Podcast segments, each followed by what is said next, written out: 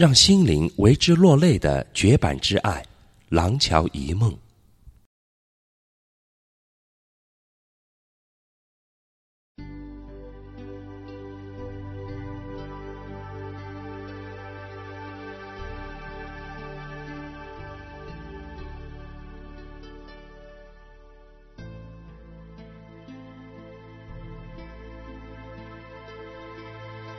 如果你是一个怀旧的人，应该存有不少朋友的来信吧。在《廊桥遗梦》这部电影中，弗朗西斯卡写下一封短信，钉在廊桥旁边，邀请罗伯特金凯来用餐。当白鹅飞动时，如果你还想用晚餐，可以在今晚收工后过来。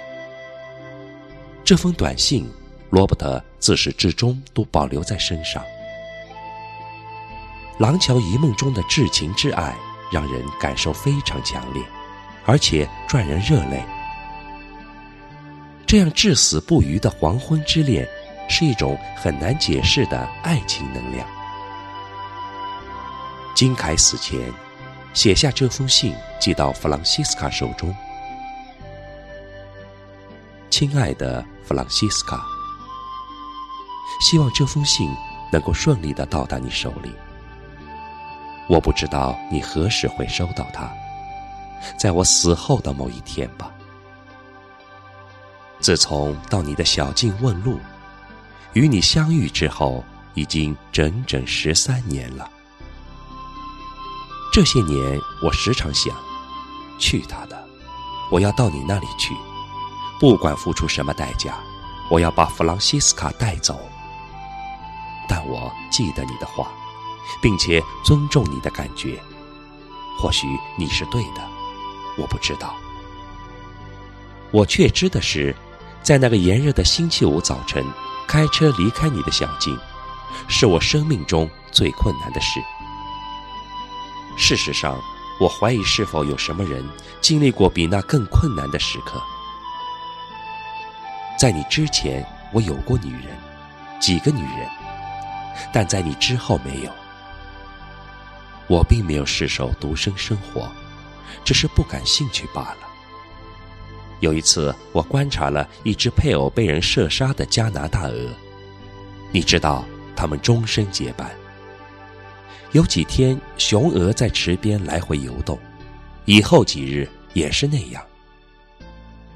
当我最后一次看到它时，它正独自游过野稻田。仍在寻找。对于文学作品而言，这个比喻稍显露骨，但是它是我由衷的感觉。在多雾的早晨，或太阳在西北部海上跳动的时刻，我试图想象你现在会在哪里，正在做什么事情。应该都是单纯的事吧。你到你的菜园里去。坐在门口的秋千上，在厨房的水槽边，我记得一切。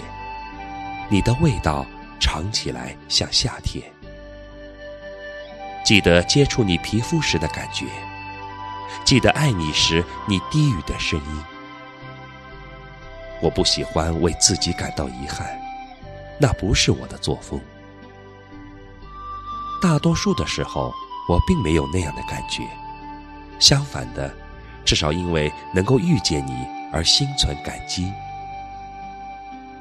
虽然我们可能像两颗宇宙沙尘那样彼此急速掠过，上帝或宇宙或人为的平衡，或秩序井然的庞大系统所强加的任何名词，都不足以认识真正的地球时间。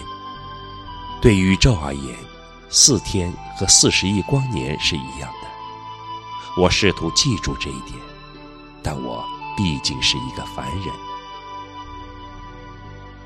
我所能想出的一些哲学推理，并没有使我放弃想念你。每一天，每个时刻，我都在深深的想念你。无法和你共处的时间，在我的内心深处哀泣着。我爱你，深切的、完全的爱你，而且将永远如此。最后的牛仔，罗伯特·金凯。罗伯特·金凯和弗朗西斯卡都离我们而去了，但电影《廊桥遗梦》却仍然在我们的心灵深处回荡。四天，只有四天的恋情，让人一辈子难以释怀。这就是《廊桥遗梦》最让人动容的一部分，也让很多人在看到片尾这一幕时，不禁泪流满面。